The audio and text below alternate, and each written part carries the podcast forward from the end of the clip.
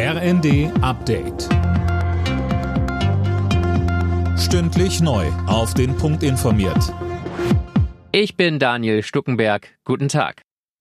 Für die Lieferengpässe bei Kindermedikamenten gibt's offenbar eine kurzfristige Lösung. Laut ARD Hauptstadtstudio hat sich Gesundheitsminister Lauterbach mit den Krankenkassen darauf geeinigt, dass Festbeträge für Medikamente für drei Monate ausgesetzt werden.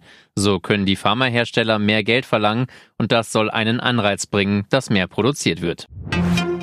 Was tun, damit die Verkehrswende klappt? Darum geht's heute bei einem Mobilitätsgipfel im Kanzleramt. Mehr von Linda Bachmann. Neben Vertretern der Bundesregierung, Ländern und Kommunen nehmen auch Gewerkschaften und die Automobilwirtschaft an dem Treffen teil. Konkret geht es darum, wie das Ziel der Klimaneutralität erreicht werden kann und gleichzeitig Jobs erhalten bleiben.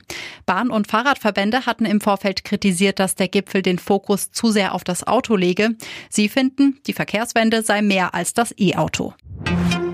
Die Reichsbürger-Razzia vor Weihnachten und zuletzt die Silvesterangriffe haben die Debatte um ein schärferes Waffenrecht in Deutschland neu entfacht. Bundesinnenministerin Faeser hat jetzt einen ersten Entwurf für eine Verschärfung vorgelegt. Sie sagte im ZDF, Wir wollen, dass der Erwerb von Schreckschusspistolen schon ein kleiner Waffenschein dafür notwendig ist. Wir wollen auch, dass Zuverlässigkeitsprüfungen gemacht werden beim kleinen Waffenschein.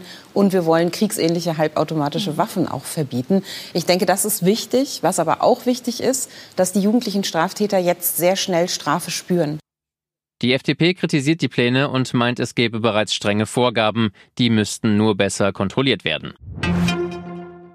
Klimaterroristen ist das Unwort des Jahres. Das hat die Jury aus Sprachwissenschaftlern der Uni Marburg bekannt gegeben. Das Unwort des Jahres soll auf unangemessenen, verschleiernden oder diffamierenden öffentlichen Sprachgebrauch aufmerksam machen.